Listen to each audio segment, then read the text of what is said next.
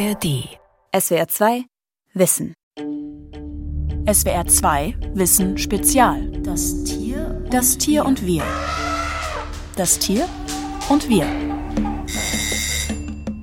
Niemand darf einem Tier ohne vernünftigen Grund Schmerzen, Leiden oder Schäden zufügen, heißt es im deutschen Tierschutzgesetz.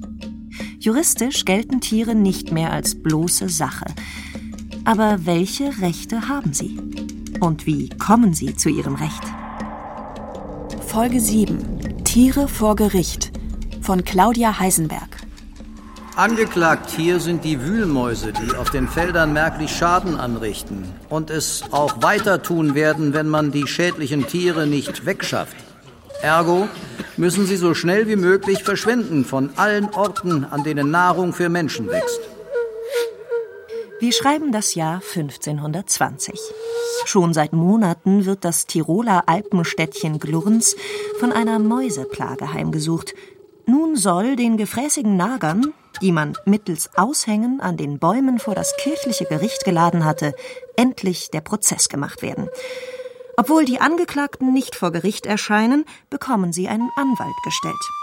Der erkennt die Schuld seiner Mandanten zwar an, weist im Prozess aber darauf hin, dass die Tiere schon seit langer Zeit dort oben wohnen und bittet aufgrund des Gewohnheitsrechts um eine milde Strafe. Als Geschöpfe Gottes sind sie berechtigt, sich ihr Futter zu besorgen, wobei sie keine bösen Absichten hegen. Sollten die Mäuse aber tatsächlich weichen müssen, habe ich die Hoffnung, dass man ihnen einen anderen Ort anbietet, auf das sie überleben mögen. Auch bitte ich bei Ihrem Abzug um freies und sicheres Geleit, um Sie vor Hunden, Katzen und anderen Feinden zu schützen. Mäuse vor Gericht? Das klingt so absurd, dass das Urteilsprotokoll des Mäuseprozesses von Glurns lange als Anekdote galt.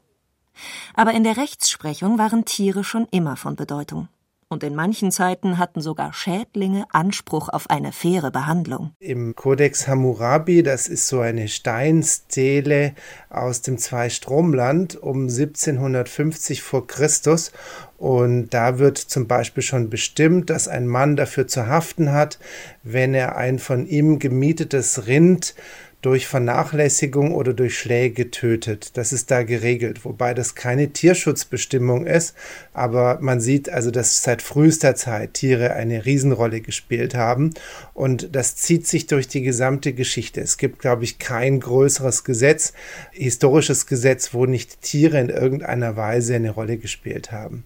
Sagt Andreas Deutsch. Er lehrt Rechtsgeschichte an der Universität Heidelberg und beschäftigt sich mit mittelalterlichen Tierprozessen. Als der amerikanische Hund Taro Weihnachten 1990 ein zehnjähriges Mädchen angreift und im Gesicht verletzt, wird er zum Tode verurteilt und landet im Gefängnis von Trenton. Der 50 Kilo schwere und ausgesprochen muskulöse Hund gehört zur Rasse der Aikita, die früher in Japan zur Großwildjagd eingesetzt wurden. Für den zuständigen Richter ist Taro ein gemeingefährlicher Verbrecher. Dass sich Tiere wie Menschen vor Gericht verantworten müssen, war auch in Europa früher Usus. Und heute? Welchen rechtlichen Status haben Tiere? Ich denke, dass die Tiere in unserer Zeit weniger Respekt haben als in vergangenen Jahrhunderten und dass das, was seit den 1930er Jahren passiert mit der Massentierhaltung, was bei uns nach dem Zweiten Weltkrieg massiv zugenommen hat, dass das für die Tiere viel, viel schlimmer ist als alles, was es davor gegeben hat. Haben Tiere Rechte, haben Tiere Rechte in Deutschland? Und da muss ich als Anwalt klar sagen, im rechtlichen Sinn haben sie keine Rechte. Rechte. Sagt der Schweizer Jurist Antoine F. Götschel, der mit seiner Organisation Global Animal Law für ein weltweites Tierschutzrecht kämpft. Sie sind nicht rechtsfähig, sie können nicht erben, sie können gekauft und verkauft werden, was bei Kindern nicht der Fall ist und sie haben auch keine eigene Klageberechtigung im Gegensatz etwa schon nur zu einer Stiftung oder einem Verein, was einer juristischen Person entspricht. Sie haben also keine Rechte im rechtlichen Sinn. sondern ein Interesse daran, dass sie gut gehalten werden ein Interesse, dass das Tierschutzgesetz durchgesetzt wird. Es gibt diesen sogenannten Political Turn in Animal Ethics, also die politische Wende in der Tierethik. Und das sind Leute, die behaupten, mit den bloßen moralischen Normen, also dass man Tiere gut behandeln muss und nicht quälen darf, kommen wir nicht weiter. Sondern wir müssen denen in der Tat in der Gesellschaft, im Staat Rechte verleihen. Denn, also die Nutztiere zumindest, die arbeiten für uns und werden da ausgenutzt und insofern haben die Rechte.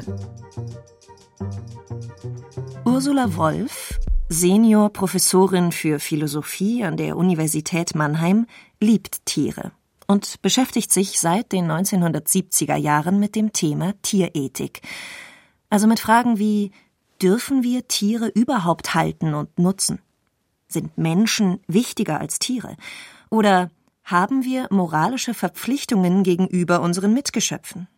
Von der Idee der Zoopolis, einer Welt, in der Menschen und Tiere gleichberechtigt sind, ist die Philosophin nicht sonderlich angetan. Ich meine, das mag rhetorisch irgendwie helfen. Ich finde es eigentlich nicht passend und ich glaube, wir brauchen das auch nicht. Denn die Tiere selber, die haben keinen Begriff von ausgebeutet werden. Das verstehen die gar nicht, was das heißt.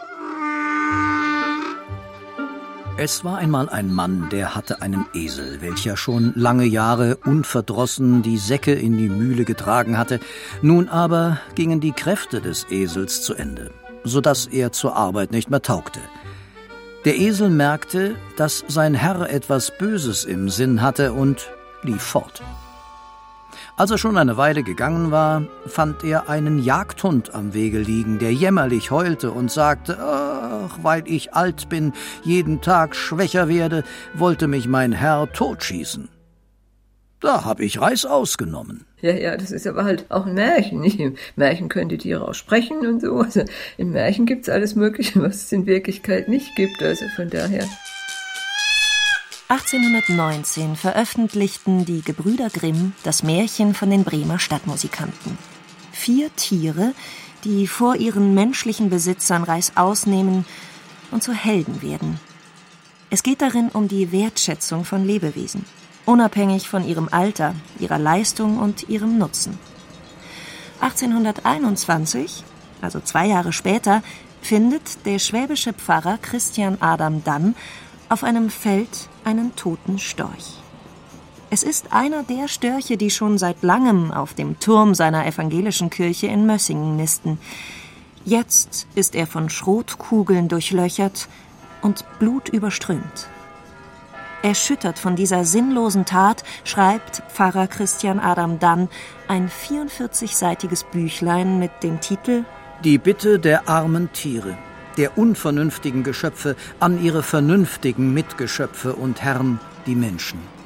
Darin prangert er nicht nur die Vernachlässigung und Misshandlung von Haus-, Nutz- und Wildtieren an, sondern ruft auch dazu auf, die Tiere als Gottes geliebte Kreatur und Mitgeschöpfe zu achten. Seine Schriften Wider die Tierquälerei markieren den Anfang der deutschen Tierschutzbewegung. Niemand darf einem Tier ohne vernünftigen Grund Schmerzen, Leiden oder Schaden zufügen. Heißt es in Paragraph 1 des deutschen Tierschutzgesetzes, das seit 1972 Teil des Verwaltungsrechts ist. Zweck dieses Gesetzes ist es, aus Verantwortung des Menschen für das Tier als Mitgeschöpf dessen Leben und Wohlbefinden zu schützen. Dass es in Deutschland trotzdem eine Menge Tiere gibt, die leiden, liegt an der Formulierung vernünftiger Grund. Was ein vernünftiger Grund sein könnte, einem Tier zu schaden, ist in dem Gesetz zwar nicht festgeschrieben, aber der Philosophin Ursula Wolf fallen zum Beispiel wirtschaftliche, medizinische oder persönliche Interessen als Gründe ein auch einfach Genussinteressen. Also Menschen wollen halt Fleisch essen zum Beispiel. Also ich wohne in der Pfalz und da ist man weit davon entfernt, jetzt vegetarisch zu leben. Nicht? Da wird halt immer noch in großen Mengen Fleisch verzehrt. Und das sind einfach menschliche Interessen, die dahinter stehen. Aber ist es wirklich vernünftig, jeden Tag Fleisch essen zu wollen und Hühner, Schweine und Kühe dafür in viel zu enge Ställe zu pferchen? Mit dieser Frage befasst sich die sechste Folge dieses SWR 2 Wissen Spezial. Ist es vernünftig, allein der Optik wegen, Hunde und Katzen zu züchten, die kaum atmen können oder mit großer Wahrscheinlichkeit blind, taub oder hüftkrank werden? Gibt es einen vernünftigen Grund, Tiere in Zirkus und Zoo bestaunen zu wollen oder die Verträglichkeit von Kosmetika an Tieren zu testen? Ein wirkliches Problem haben wir dann bei Tierversuchen, weil da geht es halt um Leben und Gesundheit für Menschen. Und das ist jetzt nicht irgendeine Vorliebe für eine bestimmte Nahrung, sondern das ist was sehr Zentrales. Und da sind unsere Interessen natürlich auch moralisch legitim. Also die, dass man jetzt gerade unbedingt lieber Fleisch als was anderes isst, ist kein legitimes Interesse. Aber dass man natürlich überleben will und gesund werden will, ist ein legitimes Interesse. Ursula Wolf hat einige Bücher über die Ethik der Mensch-Tier-Beziehung und das Tier in der Moral geschrieben. Einer der Begründer der modernen Tierethik ist der Australier Peter Singer, der 1975 mit seinem Buch Animal Liberation eine neue Debatte über die Rechte von Tieren in Gang setzte. Im Zentrum seiner Überlegungen steht die Ausbeutung von Tieren aufgrund einer hypothetischen Vorrangstellung der Spezies Mensch, die er nicht für gerechtfertigt hält. Vom Weltstandpunkt aus betrachtet sind natürlich Tiere genauso da wie Menschen. Und warum sollen Menschen wichtiger sein, wenn man jetzt nicht irgendwie eine religiöse Schöpfungsgeschichte oder irgendwas im Hintergrund hat, sondern das einfach so neutral betrachtet, dann ist alles, was da ist, erstmal irgendwie gleich wichtig.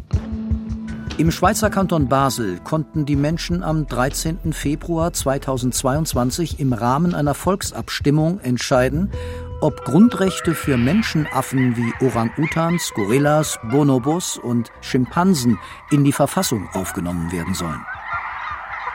Strafbar wäre demnach, Menschenaffen als Versuchstiere in medizinischen Experimenten zu schädigen – sie in Gefangenschaft oder unter unwürdigen Bedingungen zu halten und ihren Lebensraum zu zerstören. Die Mehrheit stimmte dagegen. Der Basler Zoo begrüßte das Ergebnis. Dort hatte man befürchtet, langfristig keine Affen mehr halten zu können. Tierrechtler halten die Grenze zwischen Mensch und Tier für genauso willkürlich wie die Grenze zwischen Mann und Frau. Ihnen geht es um die Befreiung der Tiere aus systematischer Unterdrückung, aber es gibt auch Gegenpositionen. Die sagen, Tiere können nicht denken und haben keine Vernunft. Und die Moral ist halt, und das ist ja nicht so ganz falsch, nicht? Die Moral hat ja zu tun mit einem wechselseitigen System von Rechten und Pflichten in der Gesellschaft. Über die Frage nach einem moralisch angemessenen Umgang mit anderen Lebewesen diskutieren Philosophen aber nicht erst heute sondern schon seit der Antike. Ganz früh gab es schon bei den alten Griechen Theorien, vor allem die Pythagoreer, die so an Seelenwanderung glaubten. Die hatten natürlich immer schon Grund zu sagen, wenn wir auch mal ein Tier sein können, muss man natürlich die Tiere gut behandeln. Wer ein Tier hält, betreut oder zu betreuen hat, muss das Tier seiner Art und seinen Bedürfnissen entsprechend angemessen ernähren, pflegen und verhaltensgerecht unterbringen. Paragraph 2 Tierschutzgesetz. Die meisten Tierschutzwidrigkeiten, Verstöße gegen das Tierschutzgesetz stammen von den Halterinnen und Haltern ja selbst. In der Nutztier-, Versuchstier-, Wildtier-, Sporttier- und Heimtierbranche sind es eben die Verantwortlichen und die haben im Strafverfahren ein Interesse daran, freigesprochen zu werden, dass das Strafverfahren möglichst unter den Tisch gekehrt wird, und deshalb braucht das Tier eine Stimme vor Gericht. Diese Stimme war Antoine F. Götschel von 2007 bis 2010 im Schweizer Kanton Zürich. Als amtlich eingesetzter Rechtsanwalt für Tierschutz in Strafsachen hatte er rund 700 Fälle auf dem Tisch und hat nicht wenige davon im Namen der Tiere zur Anklage gebracht. Er hat Hunde, Katzen und andere Haustiere vertreten, die in verdreckten Käfigen bei Züchtern vor sich hin vegetierten oder von Herrchen und Frauchen misshandelt wurden. Auch ein Tiertransporteur landete vor Gericht und musste ein paar tausend Euro Strafe zahlen.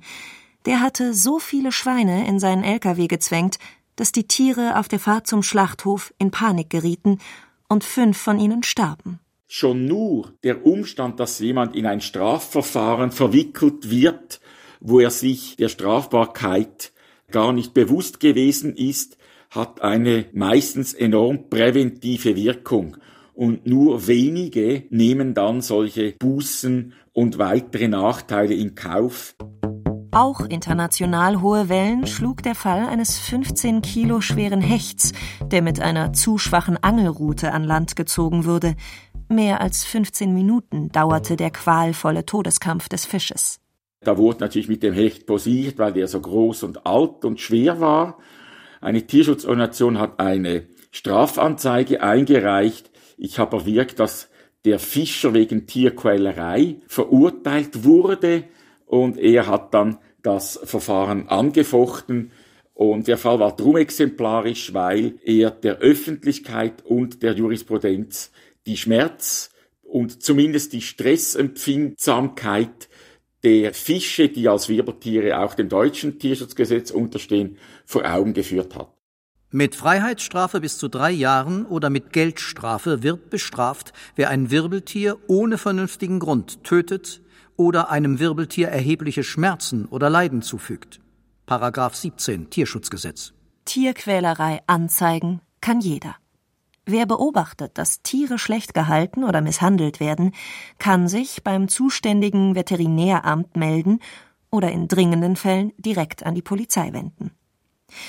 Was aus der Anzeige wird, ob es danach zu einem Prozess und einer Strafe kommt, erfährt man allerdings nicht. Denn vom weiteren Verfahren sind anzeigende Personen oder Vereine ausgeschlossen. Das heißt, man sieht die Akten nicht, man steht außen vor. Da hat man den Eindruck, punkto Transparenz gibt es noch viel zu tun und die Öffentlichkeit hat eigentlich die Nase voll von Skandalen. Illegales Schächten. In einem Betrieb in Nordrhein-Westfalen sollen hunderte Tiere ohne Betäubung geschlachtet worden sein. 20 Katzen zwischen Kot und Kadavern. Veterinäramt und Tierschutzverein befreien die verwahrlosten Tiere aus einem unbewohnten und völlig verdreckten Haus. Razzia bei Fleischhändler. Videoaufnahmen zeigen, wie Mitarbeiter Tiere schwer misshandeln. Tierquälerei in Bad Wildbad. Mann soll Hund in eiskalten Fluss geworfen haben. Unbekannte vergraben lebendige Katze auf Feld. Seit 1990 gelten Tiere in Deutschland vor Gericht nicht mehr als Sache. Trotzdem sind sie in der Regel bloß Gegenstand der Verhandlungen. Egal ob im Mietrecht, im Fischerei-, Jagd- oder Landwirtschaftsrecht, im Pferde-, Hunde- oder Nutztierrecht, Tierhalte-, Tiervertrags- oder Tierzuchtrecht. Auf der Anklagebank sitzen Menschen. Im Mittelalter hingegen mussten sich auch Tiere vor Gericht verantworten. Besonders häufig gerieten damals Schweine mit dem Gesetz in Konflikt, aber auch Kühe. Pferde, Esel, Ziegen, Schafe, Hunde und Hähne tauchen in Gerichtsakten als Delinquenten auf. Der Heidelberger Rechtshistoriker Andreas Deutsch delinquente Tiere nach unserer Auffassung ist ja schon ein Widerspruch, weil Delinquenz setzt ja in irgendeiner Form eine Straffähigkeit, eine Strafmündigkeit voraus. Und das gibt es natürlich nicht. Ein schadenstiftendes Tier, das eben dauerhaft Schaden stiftet, wird ja dann einfach eingeschläfert und das ist natürlich kein Strafverfahren. Und es wird natürlich auch nicht gemacht anderen Tieren zur Abschreckung. Die mittelalterliche Rechtsprechung sieht in der tierischen Missetat den Ausdruck eines verbrecherischen Willens. Deshalb hält man das Tier für strafwürdig, glaubt durch harte Strafen abschrecken zu können und setzt seinetwegen, damit der vergeltenden Gerechtigkeit Genüge geschehe, den ganzen gerichtlichen Apparat in Bewegung. Schreibt Hans Albert Berkenhoff 1937 in seinem Buch Tierstrafe, Tierbannung und rituelle Tiertötung im Mittelalter. Nicht nur Nutztiere wurden damals vor Gericht zitiert. Die Kirche prozessierte auch gegen Mäuse, Ratten, Maulwürfe, Heuschrecken, Raupen, Schnecken, Käfer und anderes Getier, das sich über die Felder hermachte und Ernten zerstörte. Mit Kirchenbann und Exkommunikation sollten die Schädlinge zum Rückzug bewegt werden. Es ist der Versuch, mittels Recht und Gesetz die Welt wieder in Ordnung zu bringen, das Gleichgewicht wiederherzustellen. Und dass man sich dann gegen die Tiere wendet, hat den Vorteil, dass man sich nicht gegen Menschen wenden muss. Ich muss dazu noch sagen, weil ja manche auch anzweifeln, dass es diese Verfahren so gegeben hat, einfach weil das so unvollstellbar ist aus unserer Sicht, dass es schon in der Wissenschaft der damaligen Zeit eine Diskussion über diese Verfahren gegeben hat. Und Kritiker, die gesagt haben, das ist doch alles Humbug, solche Verfahren, das ist ja rechtlich nicht haltbar, das ist theologisch nicht haltbar. Also diese Diskussionen gab es auch durch die Zeitgenossen. Die stummen Tiere können den Unterschied zwischen Gut und Böse gar nicht verstehen weshalb ein rechtliches Vorgehen vollkommen vergebens ist. Denn dieses muss zur Vergeltung einer Untat geschehen. Meinte beispielsweise der französische Rechtsgelehrte Philippe de Beaumanoir schon 1238. Und der, der die Untat begangen hat, muss wissen und verstehen, dass er für eine bestimmte Untat eine bestimmte Strafe davonträgt. Aber ein solches Verständnis gibt es nicht unter den stummen Tieren. Nein, Tiere können nicht sprechen. Sie können nur bellen und jaulen, grunzen und quieken, blöken, meckern, wiehern und schreien. Ob sie damit etwas sagen wollen, wissen wir nicht. Niemand weiß, was in den Köpfen von Tieren vorgeht. Aber dass sie denken, fühlen und ein Bewusstsein haben, davon sind Evolutionsbiologen überzeugt. Schon im 19. Jahrhundert sagte der Philosoph und Begründer der Tierethik Jeremy Bentham, die entscheidende Frage lautet nicht, können Tiere denken oder können sie sprechen, sondern können sie leiden. Denn nur so können wir sagen, es gibt einen Lebensbereich, wo die Tiere wirklich gleichwertig mit Menschen sind. Die können genauso leiden wie wir, nicht? Da ist kein Unterschied. Meint auch die Philosophin Ursula Wolf. Dann würde ich aber halt sagen, es reicht nicht, nur von Mitleid und Leidensfähigkeit zu reden, denn dann können wir keine Forderungen stellen. Und wir wollen ja in der Gesellschaft Forderungen stellen, dass da mehr getan werden muss für den Tierschutz, also dass man ihnen kein Leiden zufügt. Mehr als 20.000 Vereine und Organisationen setzen sich auf der ganzen Welt für Tiere ein. In Deutschland wurde der Schutz von Tieren 2002 sogar zum Staatsziel erhoben und im Grundgesetz festgeschrieben. Trotzdem geht es vielen Tieren schlecht. Man muss sich das klar machen, dass früher natürlich, wo ohnehin fast alle Menschen in der Landwirtschaft gelebt haben, wo auch in den Städten selbstverständlich noch Landwirtschaft nebenher betrieben wurde und man eben, wenn man die tägliche Milch haben wollte, auch die Kuh im eigenen Stall haben musste, mehr oder weniger.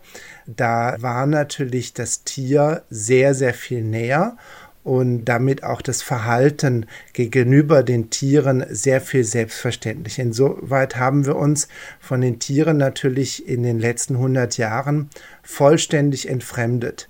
Und das ist ja immer so. Wenn was weit weg ist, dann muss ich mich nicht drum kümmern. Heute laufen Schweine nicht mehr frei durch die Dörfer, sondern stehen dicht an dicht auf harten Spaltböden und sehen nie das Tageslicht. Um Fleisch zu essen, müssen wir auch keinem Tier mehr den Hals umdrehen oder die Kehle durchschneiden. Im Supermarkt gibt es Hühner, Schweine, Kalb, Lamm und Rindfleisch bis zur Unkenntlichkeit zerkleinert und portionsweise fein säuberlich verpackt in Plastikschalen. Also heute muss man das den Leuten klar machen, dass Tiere leiden. Früher, als die noch mit Tieren lebten, wussten die das natürlich. Dabei ist laut einer aktuellen Umfrage die Mehrheit der Deutschen der Meinung, dass die Politik die Belange von Tieren stärker vertreten sollte. Und von daher ist so etwas wie ein Tieranwalt eine gute Sache. Und mit unserem Verein wirken wir darauf hin, dass es Tieranwälte oder ähnliche Institutionen nicht bloß im Strafrecht gibt, sondern auch im Verwaltungsrecht. Und das nicht bloß in der Schweiz und in Deutschland, sondern gerade weltweit denn sonst verlagern sich die Tierquälereien einfach und machen wir uns da nur etwas vor. Eine UNO-Konvention in Sachen Tierschutz und Tierrechte wäre für Antoine F. Götschel die beste Lösung. Denn heute sind viele Aspekte der Mensch-Tier-Beziehung global. So werden Haus- und Nutztiere per Schiff oder Lastwagen Tausende von Kilometern über Grenzen transportiert machen Wilderer in Afrika Jagd auf Nashörner für den asiatischen Heil- und Potenzmittelmarkt und Tierversuche für Kosmetikartikel, in der Europäischen Union seit 2013 verboten, sind in 80 Prozent aller Länder erlaubt. Der Jurist Andreas Deutsch fragt sich, ob unsere Nachfahren über unseren Umgang mit Tieren eines Tages genauso den Kopf schütteln werden, wie wir heute über die Tierprozesse im Mittelalter.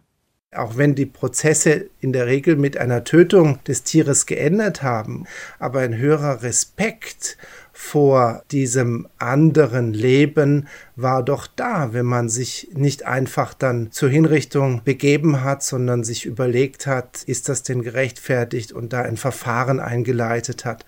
Das zeigt doch einen Respekt vor diesen Tieren und diesen Respekt hätten wir heute vor einem Schwein ganz gewiss nicht, trotz irgendwelchen Tierschutzgesetzen. In Gesetzestexten spielten Tiere schon immer eine Rolle.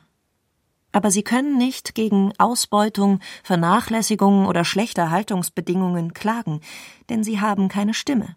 Vor Gericht gelten sie zwar nicht mehr als bloße Sache, aber anders als Aktiengesellschaften oder Vereine sind sie auch keine juristische Person. Wir haben 1990 in das BGB eingefügt, den 90a BGB. Da heißt es drin, Tiere sind keine Sachen. Und dann heißt es zwei Sätze später, aber es sind die Vorschriften über Sachen entsprechend anzuwenden. Das heißt also, dieser Paragraph ist nur ein Feigenblatt.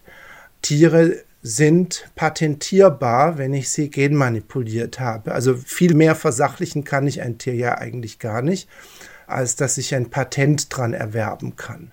Die Tatsache, dass Tiere laut Verfassung um ihrer selbst willen gesetzlich vor Tod und Leiden geschützt werden sollen, steht im krassen Widerspruch zu ihrer Lebensrealität. Da sie nicht für sich selbst sprechen können, brauchen sie Fürsprecher, wie Antoine Götschel. Tierschutz hört nicht auf mit etwas weniger Fleischkonsum. Tierschutz geht auch wesentlich weiter wie nur gerade der Umgang mit dem eigenen Hund oder der eigenen Katze. Tierschutz beginnt mit der Erkenntnis und der tiefsitzenden Überzeugung, dass Tiere Lebewesen sind mit einem Eigenwert, mit einer Individualität und mit Interessen, die vom Menschen anders sind. Der amerikanische Hund Taro hatte übrigens Glück. Sein Schicksal weckte internationale Aufmerksamkeit. Die japanische Regierung bot an, den Hund zu übernehmen.